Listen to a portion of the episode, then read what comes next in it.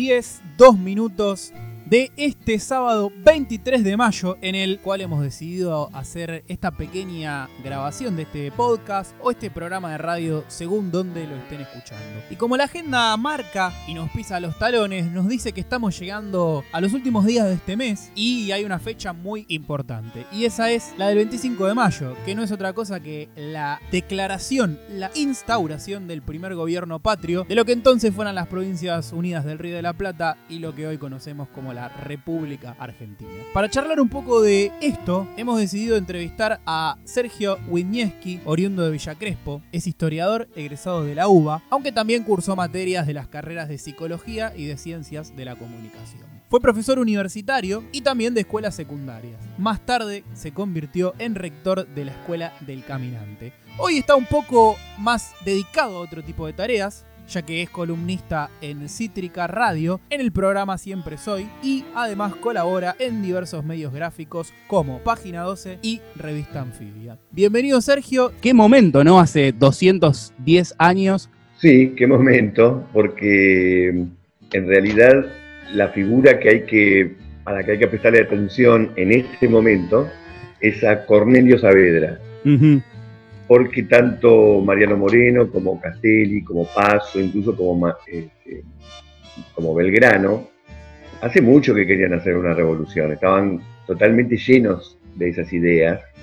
Y Belgrano había estado durante 16 años en el Consulado de Comercio, estaba súper convencido de que había que independizarse de España, Mariano Moreno había leído a Rousseau, estaba totalmente convencido de las ideas de la Revolución Francesa y de que la soberanía no la tenía que tener un rey, sino que la tenía que tener el pueblo.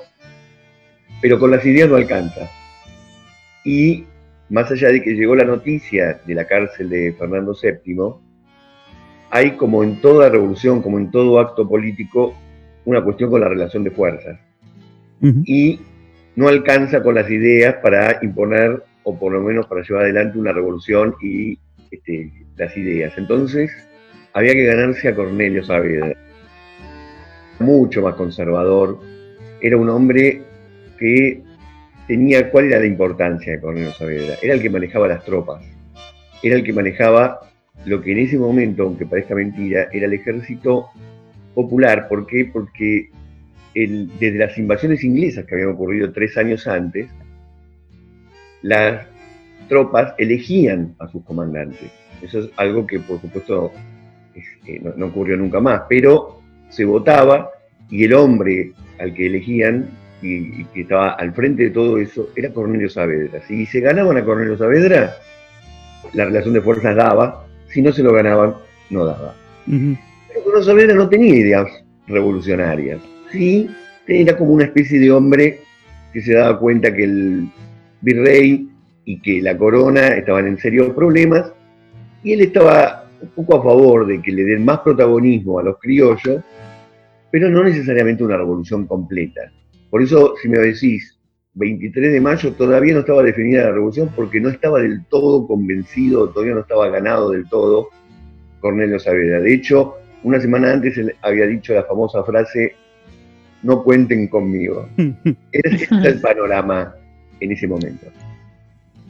Bien, en las puertas básicamente. En las puertas, ya en realidad se había definido que el virrey no iba a gobernar más como antes, que iba a gobernar mediante este, un equipo de consulta, un grupo de consulta, entre los que ya estaban varios de los que después van a hacer la, primera junta, pero mantenía un enorme poder el, virrey, con, con los primeros arreglos que habían hecho.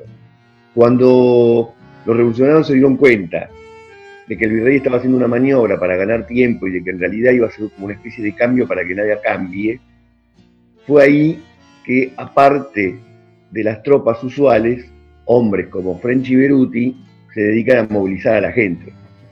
Entonces, fue como una especie de elemento de presión, muy porteño esto, muy porteño, porque después vamos a ver que el capítulo de cómo se fueron incorporando las provincias es muy desigual e implica muchos cambios, pero esta revolución que se da en Buenos Aires, que era el epicentro de La Plata, tuvo que ver con, primero, ganarse a los sectores semiconservadores, no contrarrevolucionarios, semiconservadores, más proclives a la negociación, y una presión popular encabezada por tipos que tenían este, gente que movilizar, como la que fue a Plaza de Mayo, movilizada por French y Beruti, que más que repartir escarapelas, en realidad estaban poniendo un cuerpo de ciudadanos dispuestos a presionar. interesante esto, ¿no? Porque también hay muchas este, mitologías en torno a la, Revolución de Mayo. Eh, esto que vos mencionás de, de French y Beruti, que en la escuela nos explican, nos explican que eran dos señores que repartían cintitas de colores celestes y blancas a las personas y en realidad dista mucho de, lo que pasó en la Plaza de Mayo en aquellas épocas. Y eh, sí, justamente, es un hecho, la, Revolución de Mayo es un hecho tan fundante, es un hecho tan incorporado a toda la ciudadanía argentina que no se enseña que fue una revolución. Básicamente no se enseña que fue una revolución. Una revolución de verdad, una revolución como la que hoy en día mucha gente teme. Fue una revolución violenta, fue una revolución con objetivos políticos muy claros y muy apoyada en los sectores populares. Más allá de que no fue una revolución que le dio el poder al pueblo, eso no ocurrió. Mm. Pero sí, lo que hizo fue generar un cambio político lo suficientemente importante como para que quede en suspenso, porque todavía esto no se definió del todo, para que quede en suspenso quién tenía la soberanía sobre el Río de la Plata. Porque si bien se lo quitó del medio al virrey, el juramento que se hizo fue de lealtad a Fernando VII. Fue una especie de maniobra política. Juraron por un lealtad a un tipo que estaba preso, sin saber si ese tipo preso iba a recuperar la libertad. Pero no estaban tirando abajo la monarquía, ¿no? No, no fueron tan atrevidos como para decir, basta de monarquía, viva la república. Eso va a pasar un tiempo hasta que se pueda concretar. El cambio de mano acá es, a partir de ahora gobernamos nosotros y después vemos. Ahí. Y Sergio, te hago una consulta. Eh, esto que decís, ¿no? Que se estudia la revolución, que no de una manera violenta, no se estudia como una revolución como indica el nombre, y todos estos mitos que se construyen a partir de la semana de mayo ¿Qué sector de la población es el que lo impulsa, que quiere que se estudie de esta manera y no de otra? Bueno, en realidad esto no es unívoco, ¿no? No es que hay un sector específico, pero a lo largo de, los años fue cambiando mucho la postura sobre qué pasó en la Revolución de Mayo. De hecho, empezó a cambiar al año siguiente. Cada año se empezó a reinterpretar qué es lo que había pasado. No por nada es que hubo que hacer un 9 de julio de 1816, una declaración de la independencia. Si la revolución se hubiese llevado adelante tal cual como nos las describen, no hubiese ocurrido el 9 de julio de 1816. Pero después, los primeros sectores que escriben la historia argentina, que son, que es básicamente Bartolomé Mitre, y estamos hablando de más o menos 1880, es decir, casi 60 años después, 70 años después, se escribe esa historia, y cuando se empieza a escribir, ya se quería dar una forma de país, un modelo de país.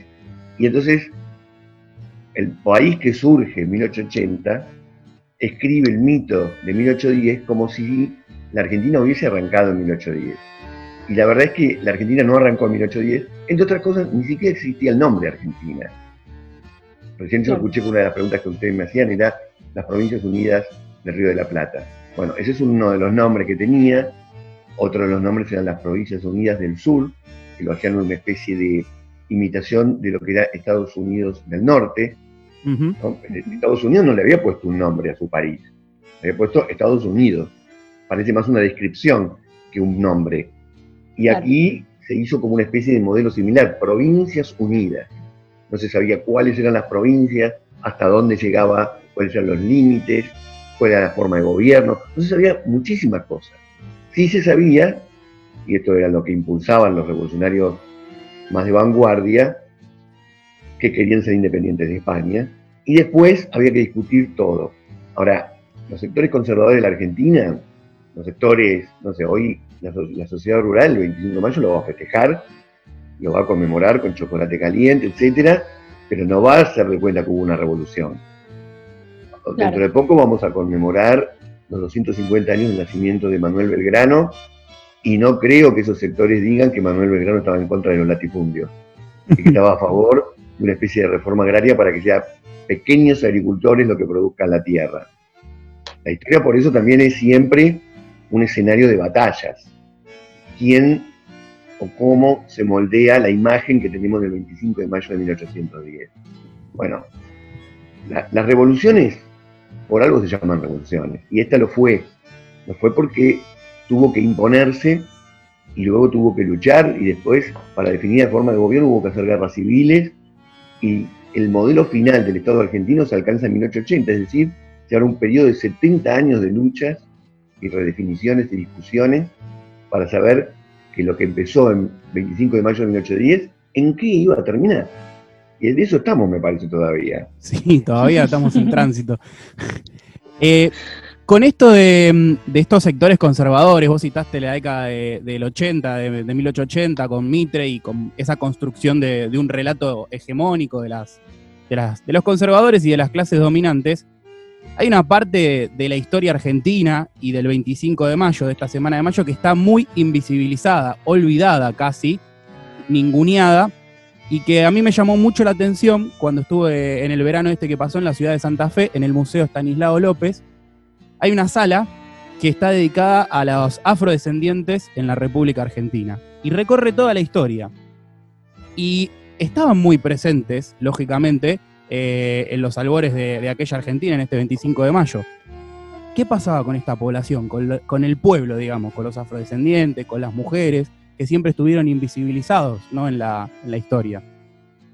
Sí, hace poco alguien describió a la Revolución de, Mayo como una lucha entre el candombe contra el minué, que me gustó. Eh, obviamente no es exacta, porque no eran lucha de dos bailes, pero... Ojo que Belgrano decían que era un gran bailarín de minué. Exacto. y casi todos los miembros de la primera junta son persona que era más probable que bailen el minué que el candombe. Pero la verdad es que esas ideas, o sea, lo, que, los que terminan tomando el poder, este, si uno hace un análisis sociológico de los miembros preeminentes, se equivoca, porque entonces uno no entiende de qué se peleó, qué, qué es lo que se enfrentó ahí. Obviamente, Manuel Belgrano venía de una rica familia, Mariano Moreno se había educado en Chuquisaca era una universidad, muy poca, muy poca gente iba a una universidad. Este, al mismo tiempo, Mariano Moreno eligió hacer defensa de los trabajadores de las minas como profesión de abogado que una carrera exitosa como la que pudo haber tenido. Ahí lo que tenemos es un sector de las clases altas, de la élite, este, inspirados en las ideas que ya venían de Europa. Eh, recordemos que contra la monarquía no, no luchaba solamente de Latinoamérica, luchaba también Europa y no solamente en Francia, tenemos lo que pasó en la misma España, porque el mismo proceso que se inició aquí, se inició en España cuando cayó preso Fernando VII, es decir, un montón de sectores españoles diciendo, bueno, si no hay rey, la soberanía vuelve al pueblo, esto no, no se inventó acá. Y en ese sentido, entonces, vos me decís, ¿qué sectores? Bueno, los sectores populares participaron muchísimo, hecho, solamente tres años después, en la Asamblea del año 13, se decreta la abolición de la esclavitud. Este, al menos nadie más podía nacer esclavo. Y los sectores negros, los sectores de los pueblos originarios, son el, epicentro de la declaración de independencia. Ustedes saben que la declaración de independencia se hizo en castellano, en quechua, se hizo en guaraní, se hizo convocando claramente a quienes eran los sectores populares de ese momento. Y por supuesto, está mucho mejor relatado el rol de las mujeres durante la resistencia a las invasiones inglesas que durante la Revolución de Mayo. Pero no hubo en la Revolución de Mayo una guerra civil porque se definió simplemente con sacar a la gente a la calle y ahí el virrey se dio, se dio cuenta que no tenían una relación de fuerzas para poder resistir. Por lo tanto, la Revolución de Mayo, si bien sacó al pueblo a la calle, no fue necesario que se derrame sangre, al menos en ese momento, porque el virrey quedó aislado. Yo lo definiría este encuentro entre los revolucionarios más este, eh, iluministas, más este, seguidores de un Rousseau, etcétera, y el encuentro con los sectores que caracterizan a Cornelio Saavedra y a los sectores conservadores criollos que lo que querían era que por lo menos les dejen más espacio para poder participar en el gobierno y en el comercio, que la España no se los permitía. Ese es como una especie de frente que se genera, un frente que es tan unánime que con facilidad expulsa a los españoles, en ese momento los derrota, salvo una pequeña resistencia que hubo en Córdoba, pero la verdadera disputa es la que está por empezar, es la que va a empezar a partir de ahí. Sí, dentro mismo de todo este grupo había algunos más idealistas, como resumiendo, y otros que tenían unos intereses eh, más individualistas, más en torno a lo económico, al poder comerciar libremente, sin la presión de España. Claro, más comerciar libremente, por un lado, pero por otro lado, por ley estaba prohibido que ningún criollo ocupe un cargo, eh, un cargo de funcionario público y los principales monopolios del comercio solamente se lo daban a los españoles. Por lo tanto, un tipo, por más de idea conservadora que tuviera, pero que quería desarrollar su comercio y no era español, iba a estar a favor de la revolución. Claro. Eso, también España reaccionó muy tarde ante ese hecho, cosa que este, otras potencias europeas pudieron reaccionar más a tiempo. Ahora, ¿qué empieza a partir de ese momento? Los revolucionarios hacen este, la primera junta y cuando van a buscar el apoyo de las provincias, se dan cuenta que en la mayoría absoluta de las provincias, todas las posiciones son mucho más conservadoras. Mariano Moreno dura poco en el cargo, porque a Cornelio Saavedra no le, no le es nada difícil hablar con el Cabildo de Córdoba, el Cabildo este, de Tucumán, los cabildos que había en, los distintos lugares del interior, que era gente que podía adherir, podía adherir a que el virrey, mientras estuviera Fernando VII preso, no gobernara, pero no iba a adherir a posiciones mucho más revolucionarias. De hecho, se asustaban. Les provocó una especie de rechazo visceral Mariano Moreno y lo mandaron al exilio. Y todavía no sabemos Mm. porque no se sabe a ciencia cierta, aunque hay enormes sospechas, si lo mandaron a matar en ese viaje. Mm. Hay otro mito en torno a. Bueno, recuerdo a los oyentes, estamos hablando con el profesor Sergio Viñeski, eh, que es historiador, y te quería hacer una pregunta. Hay otro mito con respecto a Mariano Moreno, de que su mujer, eh, pocos días después de que Mariano Moreno zarpara hacia Inglaterra, recibe todos los elementos para un luto, digamos para un luto. eso, no sé si es un mito. Es, son cosas que ella relata, que ella relata en cartas que le manda a Mariano Moreno, este, pensando que Mariano Moreno está vivo. Entonces hay una serie de cartas que Guadalupe Cuenca va enviando este, y da todos estos datos que son un montón de evidencias de que lo que se pensaba era matarlo. No queda claro todavía como última duda si era una amenaza o la constatación de una certeza. Pero, por eso digo, todavía no sabemos, no sé si algún día lo sabremos, pero podemos inferir con bastante, vieron cuando dice no tengo pruebas, pero tampoco tengo dudas, este, es bastante posible que lo hayan mandado a matar porque no era solamente la figura de Mariano Moreno, sino era un sector político.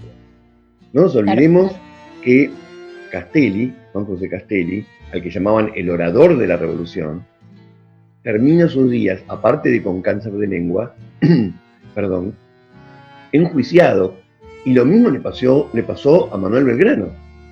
Manuel Belgrano, que fallece en 1820, eh, en sus últimos días, y, él zafa porque se, se, enrola en el ejército y va a luchar a distintos frentes, pero las posiciones de Manuel Belgrano le eran muy incómodas a muchos sectores y también fue enjuiciado en repetidas ocasiones.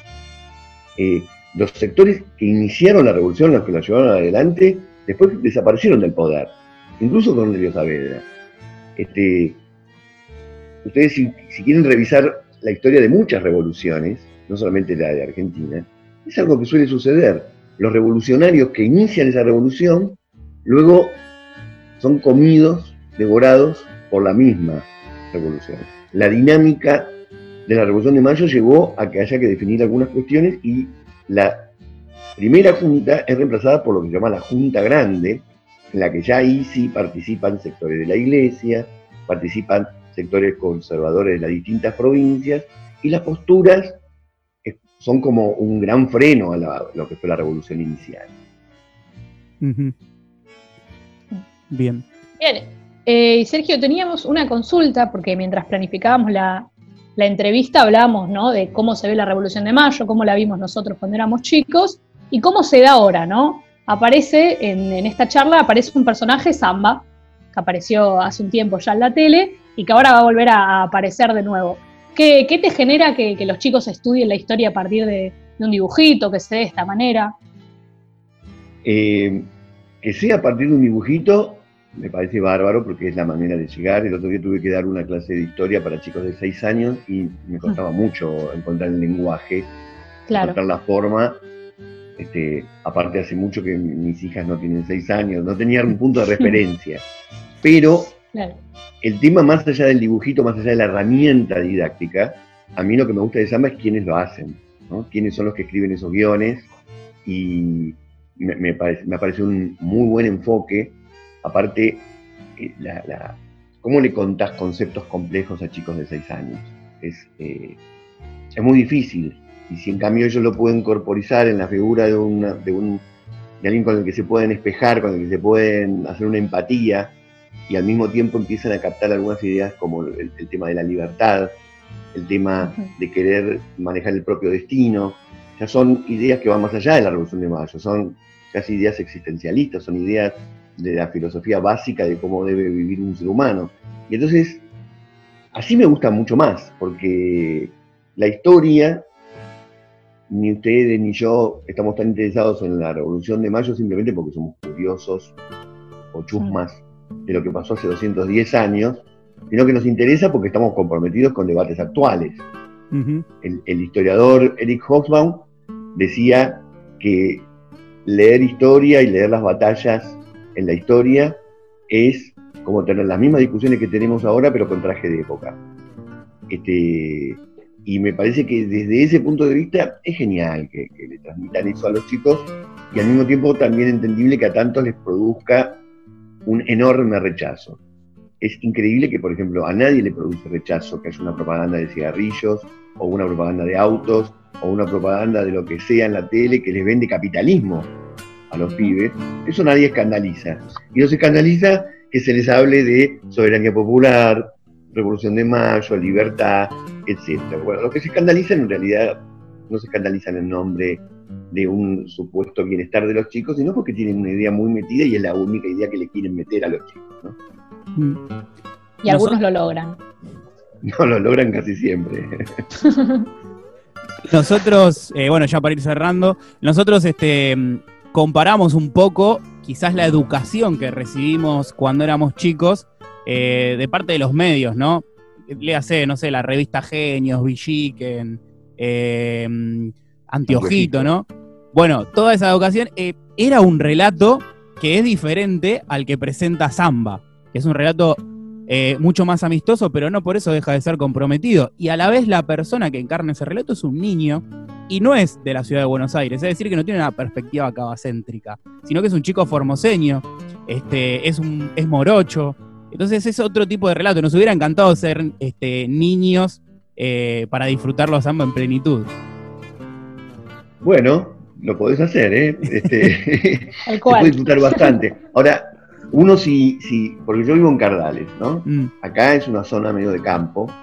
Si uno va a San Antonio de Areco, a Saltación de la Cruz, a cualquiera de estos lugares, 25 de mayo la gente se junta, chocolate caliente, asado, este, doma de caballos, actividades de campo, etc. Si uno recuerda lo que pasó hace 10 años, en el bicentenario, que participaron millones de personas, millones de argentinos que iban, querían sacarse fotos en el cabildo, querían recorrer la ciudad porque muchos venían desde distintos lugares del interior, interesadísimos, interesadísimos en participar de alguna forma en ese bicentenario que conmemoraba la Revolución de Mayo.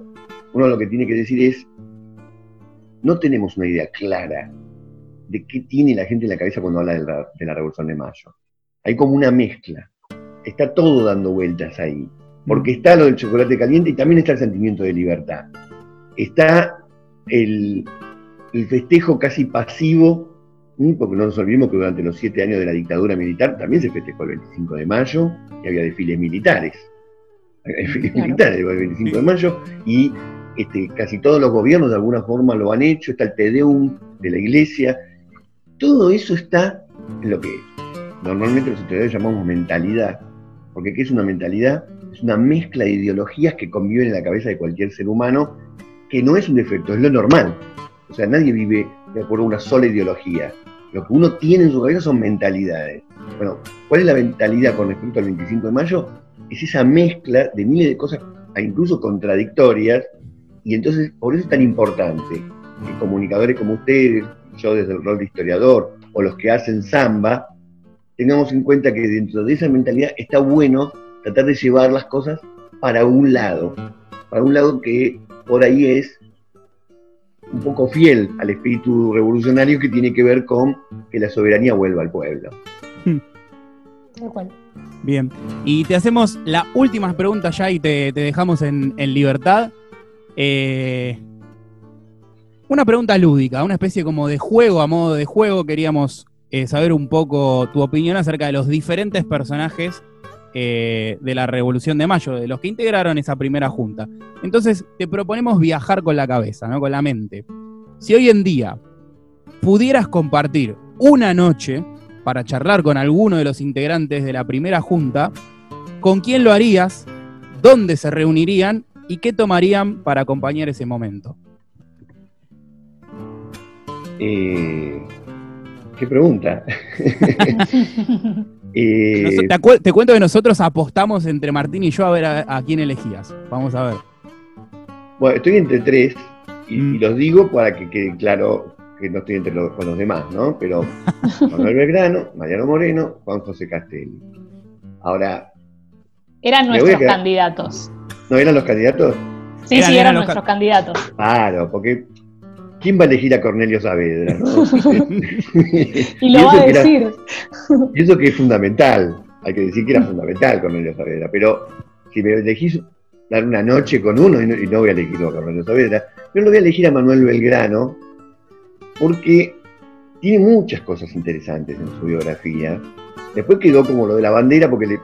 Bueno, porque tampoco fue poco, no fue poco lo de la bandera, pero Mariano Moreno, eh, perdón, Manuel Belgrano era un poco mayor que los demás. Eran muy jóvenes los miembros de la primera junta. Belgrano era un poco mayor, de hecho era una especie de primo, grande hermano mayor de, Castelli. Y había estado 16 años siendo una especie de ministro de Economía en el consulado de Buenos Aires. Y él, que tenía que defender los intereses de la corona y de los comerciantes, porque para eso sirve el consulado, se la pasó escribiendo cosas que iban en el sentido contrario, porque lo que él quería era el desarrollo económico de esta región. Y todas las ideas que desarrolló son tan interesantes, tan interesantes, y al mismo tiempo tan progresistas hasta el día de hoy. Porque uno puede decir, eran progresistas hace 210 años, pero hoy no, hasta el día de hoy es una especie de batalla pendiente en la Argentina. Y no solamente quedó ahí, sino que una vez que se dio cuenta que con los españoles esas ideas no se podían llevar adelante, impulsó a los otros jóvenes a ser revolucionarios y no se quedó ahí, sino que cuando, como abogado intelectual, tuvo que agarrar y vestirse de oficial, tomar las armas, agarrar un caballo y recorrer regiones, lo hizo. Entonces, con un tipo así vale la pena juntarse una noche, tomarse unos cuantos vinos y charlar de lo que sea. ¿A dónde lo llevarías hoy en día a Belgrano? Toman unos vinos, charlan de todo esto y ¿a dónde, dónde sería la locación? A Cocodrilo. no, lo llevaría, lo llevaría a un lugar donde podamos charlar, porque no voy a estar desperdiciando la oportunidad en hacer otra cosa que charlar. Claro. Y me decís, y me decís bueno, podría ser una respuesta un poquito más académica, pero este, vamos a, vamos a charlar porque Intimista, Hay muchas cosas que te quiero preguntar, Manuel. Está bien, muy bien. Bueno, sí, es un encuentro más intimista. Sí, es, como, imagínate, yo cuando era chico veía una serie que se llamaba El túnel del tiempo. Mm. Este, ustedes no tienen ni idea de lo que es esa serie, pero era una serie que era apasionante porque en cada episodio eran dos personas que viajaban a cualquier lugar de la historia, incluso Sí. al futuro, y tener una oportunidad como esa de hablar como si yo fuera un periodista, pero con un personaje como Manuel Belgrano, bueno, me quedo con eso. Me hizo acordar, eh, Muy bien. salgo un poco de, de- de la línea del programa, digo, me hizo acordar esta serie que contás, comentarios y payo voy a hacer en estos momentos, pero me hizo acordar una serie española eh, que se llama El Ministerio del Tiempo, no sé si la has visto. No la vi, pero el título me pareció buenísimo. Mm, Te la recomiendo, está, es muy, muy linda serie, la, ter- la vi el otro día, la terminé, son tres temporadas, eh, bueno, y visita toda la historia de España, es muy interesante. Voy a tomar tu consejo. Bueno, Sergio, muchísimas gracias por darnos este espacio, por responder todas nuestras dudas. Nos vamos despidiendo y vamos Bueno, a gracias escuchar. a ustedes. Gracias a ustedes la pasé muy bien charlando acá. Nosotros también, ha sido un placer, la verdad. Excelente. Bueno, nos alegra que la hayas disfrutado igual que nosotros y nos despedimos escuch- escuchando Cruces y Flores de Los Piojos. Thank you.